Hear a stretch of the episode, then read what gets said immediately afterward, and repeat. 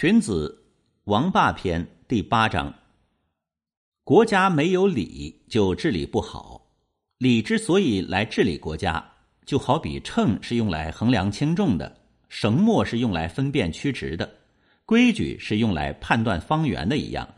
已经设置好了，就没有人能进行欺骗了。《诗经》中说：“像霜雪那样普遍，像日月那样光明，实行它就存在。”不实行它就灭亡，说的就是这个道理。